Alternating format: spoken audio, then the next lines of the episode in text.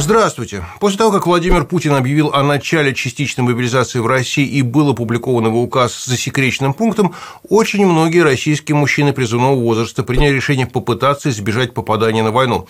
На границах с соседними государствами, куда возможен безвизовый въезд, возникли пробки, а билеты на заграничные рейсы раскуплены. Потенциальные призывники в одиночку и семьями пытаются убраться подальше от непобедимой легендарной.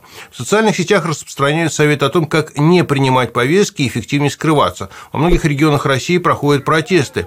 Участились случаи поджога военкоматов, и в Сибири даже расстреляли военкома. Очень многие россияне, речь идет о десятках, а может и сотнях тысяч человек, не захотели стать пушечным мясом для войны с Украиной. И, похоже, власти изначально не рассчитывали на столь массовый исход. Однако появились первые выездные ограничения и предупреждение, что бегущих от мобилизации будут разыскивать. Попутно социальные сети полнятся сообщениями, что мобилизованных призывают брать на войну свою собственную одежду, аптечку, спальные мешки и прочее имущество, и что им не полагаются многие выплаты и льготы, положенные профессиональным военнослужащим.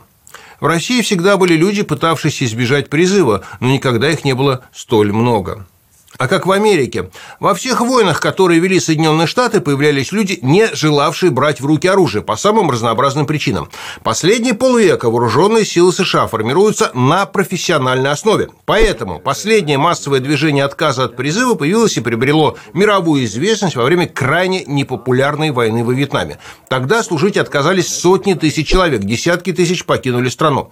Однако, в отличие от России, молодые американцы, не желавшие служить, не просто прятались, а демонстративно сжигали повестки и проводили масштабные акции протеста. Их активность кардинально повлияла на общественное мнение, а позже и на позицию политического руководства США. Американские войска были выведены из Вьетнама. Такие дела.